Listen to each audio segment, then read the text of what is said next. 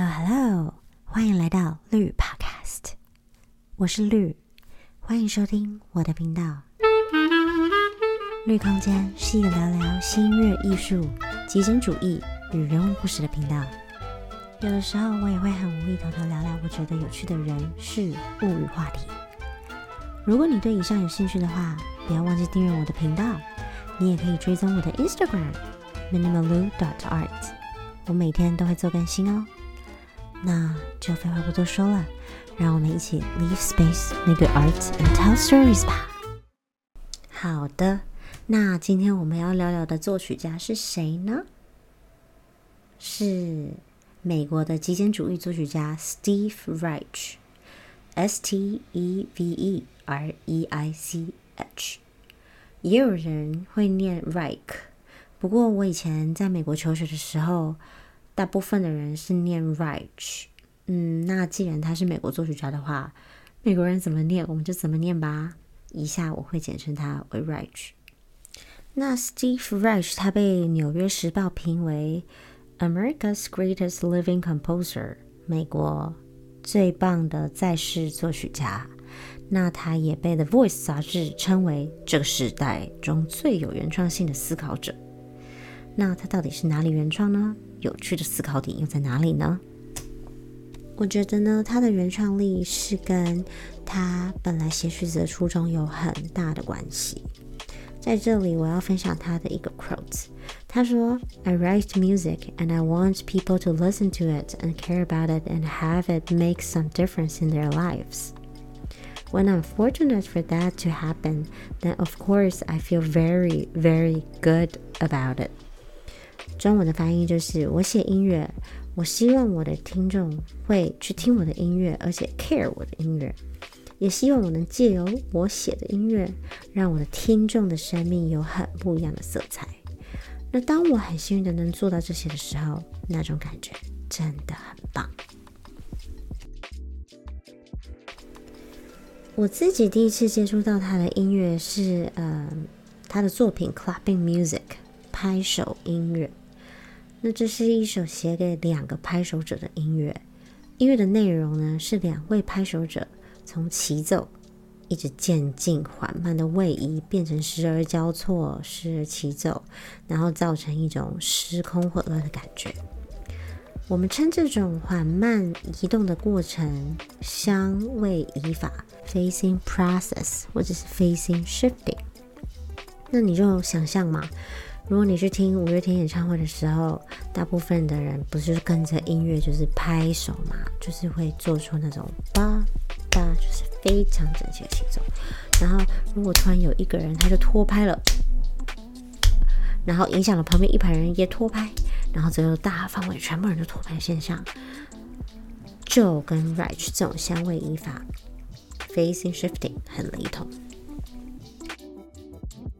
所以我自己录制了 Clapping Music 的前面三个元素，然后从这个呃录音你可以听到，我会从齐奏，然后走到拖拍，然后再走到更乱的拖拍，你听。不同的速度在同一个时间出现，就是那种失去方向感的感觉。所以大家一起来听听看吧。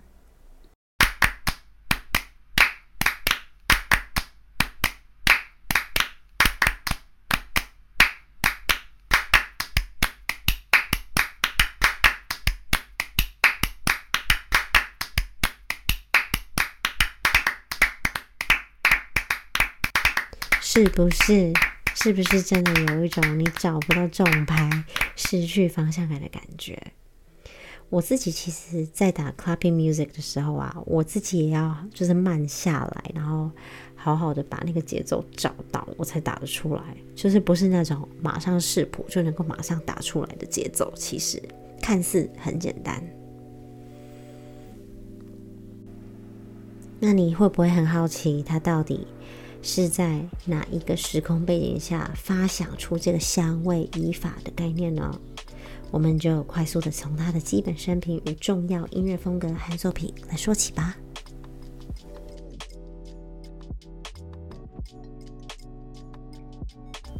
OK，所以 Reich 美国极简主义作曲家，他生于一九三六年，是个纽约客。关于他的学历背景呢，他一路上都是去念名校哦。一九五七年在康奈尔大学拿到了他的哲学学士，隔年一九五八年到六一年，他进入了茱莉亚音乐学院专攻作曲。那一九六一年到一九六三年的时候，他在加州的 Mills College 拿到了理论作曲的硕士。他当时是跟米瑶还有 Barrio 学作曲的。他硕士毕业之后呢，到了一家音乐磁带中心工作。他在那里认识了之后，对于极简音乐。还有电子音乐有很大影响的作曲家，像是 Terry Riley，记不记得上次我们讲到 John Cage 所以有聊到 Terry Riley，他写了《In C》。还有这个呃女性作曲家 Pauline Olivera，他当时呢跟 Terry Riley 非常的亲近，并且参与他《In C》的首演。我们上集讲到 John Cage 的时候。讲到他的 In C 嘛，那我在这里简单的再说明一下，In C 这首曲子就是利用 C 大调里的音，发展出不同的小元素，而演出者呢可以任意选择不同的元素，用不同的嗯顺序来演奏。所以当时 Rich 他受到了这个 In C 的机遇，还有重复等概念的影响，在一九六五年的时候，就是他三十岁的时候，写出了 It's Gonna Rain。那这首曲子是写给两个 tape recorders 磁带播放机的音乐。这两个磁带播放机呢，它播放着相同的内容，但是播放的速度有点差异。于是呢，就会造成什么？这种相位依法 （facing patterns） 的效果。而 club music 的概念就是源自于这首 It's Gonna Rain。关于 Rich 的风格呢，也是分了很多不同的时期哦。Rich 跟 John Cage 一样，他们都是在每个时期非常勇敢的尝试新的东西的人。啊，应该是所有有名的作曲家都是这个样子啦，就是喜欢创新嘛。嗯，他从早期一九六零年代以十二音列为主的写作中呢，他就发觉到，他觉得音乐中的节奏是。比音乐中的曲调、音调、和声来的更为的有趣，所以记不记得他在一九六六年的时候，就是用这个相位移法 （phasing process phasing shifting） 这个方式写出《It's Gonna Rain》，还有这个另外一首歌叫《Come Out》，两首都是非常的有名。那这两首曲子呢，就再度的证明他对于这个节奏的热爱。他之后呢，更在一九七零年代，他远到加纳五个礼拜去学非洲鼓。然后他一从加拿大回到美国之后，就写出了这首曲子，叫做 Drumming。那 Drumming 呢，它很有趣，就是它也是用这种 facing 相位移法的技巧，只不过它加上这种民族音乐的节奏与风格，还有音色。所以这就是给当时的极简主义音乐呢加上一道不同的色彩。再来，呃，来到了一九八零年，他的音乐风格呢就开始着重在挖掘历史的记忆与自我认同里面。然后我也不知道，因为当时一九八零年他是几岁啊？我看一下哦，呃，一九。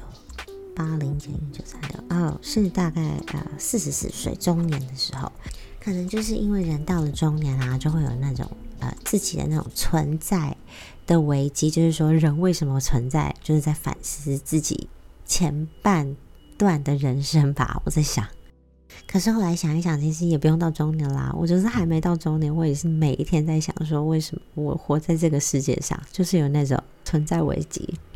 哎呀，反正就是讲偏了。我们再拉回来，Steve Reich 的身上。那 Steve Reich 他本身呢是呃犹太人，是 Jewish，所以他在这个时期，一九八零年的时期呢，他就开始探索自己自我认同的这个部分。那自我认同，也就是说，身为犹太人的意义是什么，或者是说他去找寻犹太人的根。于是呢，他在一九八一年的时候就写出了这首曲子，叫做《Tahilium》，这是希伯来语哦，它的意思是呃赞美主的诗篇的意思。后来想想也觉得 Rich 他很勇敢的，因为我觉得身为一个作曲家，要去探讨自己自我认同的这个部分，就是在找自己嘛，是非常赤裸的。其实这个也让我想到，我以前在呃美国求学的时候，我真的是花了很多时间在寻找身为台湾人的意义是什么。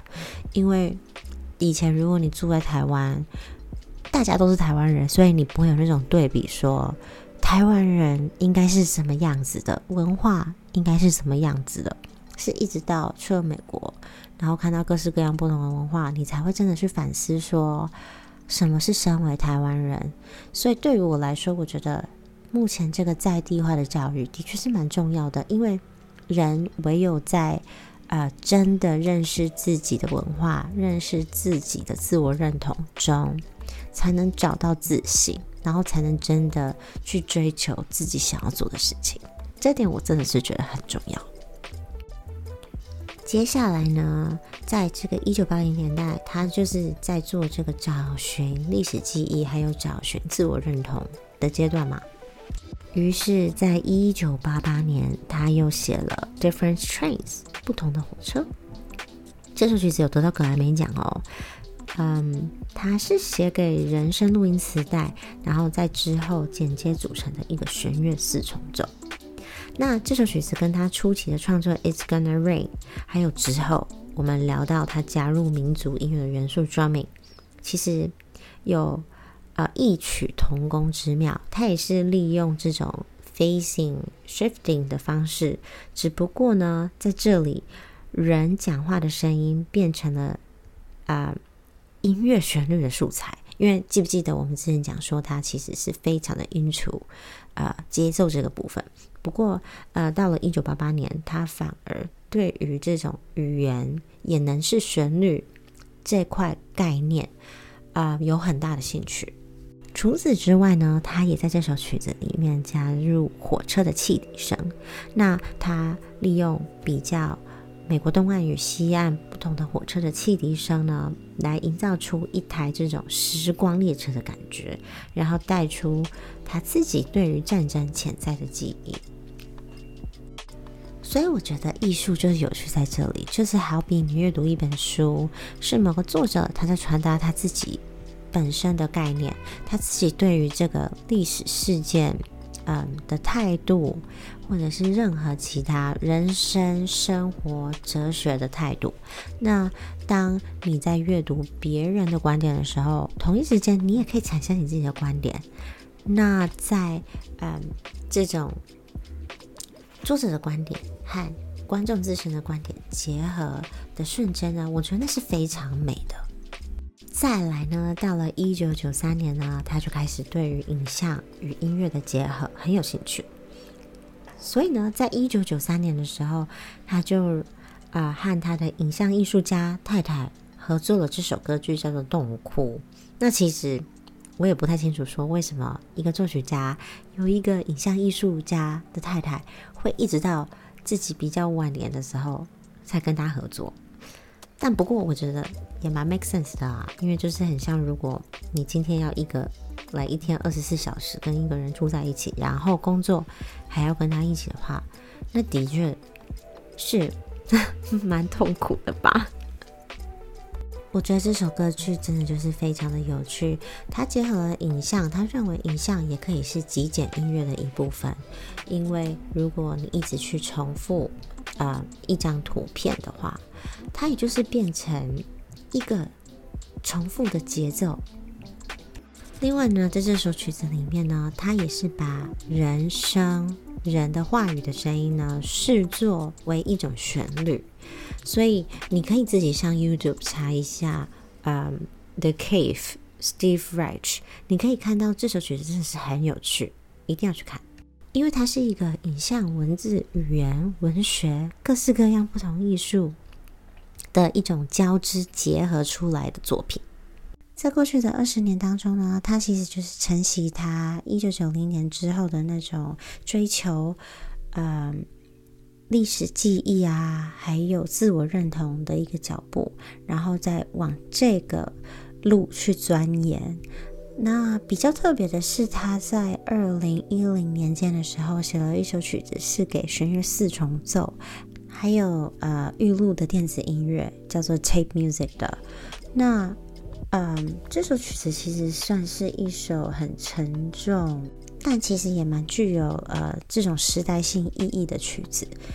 不过当中，我觉得 Rich 他是一个非常矛盾的人，因为他在一个跟美国 NPR Music 的访谈当中呢，主持人就问他这个问题，我觉得还蛮有意义的。他说：“嗯，我。”回想到你以前写的那首曲子叫做《Different Trains》，是探讨这个战争跟纳粹的问题。那最近他写的这首曲子，刚刚提到过的 WTC Nine Eleven 是在说九一一嘛？然后他就问他说：“那 Rich 他本人有没有觉得所有的作曲家或者是任何的艺术者都有？”责任跟义务，用艺术跟音乐去记录这些历史的时刻。然后你知道怎么样吗？Rich 他就说，其实他觉得一个作曲家的责任与义务，就只是写出好的音乐而已。你不觉得很有趣吗？他这么呃重视强调这些历史的记忆点，但他其实最主要 care 的还是音乐。还有另外一个他很呃。有趣的矛盾的点是说，他其实是一个土生土长的纽约客，可是他居然在很多访谈当中跟很多人说到，他其实很讨厌纽约，因为他很讨厌噪音。然后这就是让我想到，当时 John Cage 他其实就是很明智的，就是觉得你在城市里面就是不可能找到一个宁静的地方啊，因为即便在一个宁静的地方，你也是不可能有完全真空安静的时候。因为我们 always 是能够听到我们的环境音嘛，然后所以我就是在想啊，会不会因为 Rich 他本身其实不喜欢住在城市，然后也很不喜欢噪音，所以他的音乐风格就会去选择说是这种简单直朴的风格。我不知道，我只是自己有的时候无聊的时候在想。不过我好像有点离题了。最后的最后呢，我要跟你们分享一个最近呃，Rich 在二零二零年五月二十六号接受 NPR Music 访问的时候，呃说的话。这个 NPR Music 呢，在呃新冠肺炎的期间呢，他们都会访问各式各样不同的有名的艺术家。那在每一集呢，他们都会问艺术家说：“哦，在疫情的期间啊，哦，大家每一个人都要很孤单的隔离在家里，或者是什么事情都做不了，很孤单的时候，你可不可以提供一句话来鼓励大家这样子？”然后 Steve Rich。就说 “keep on working”，好啦，那最后就以这个 “keep on working” 来鼓励大家喽。再见啦，拜拜。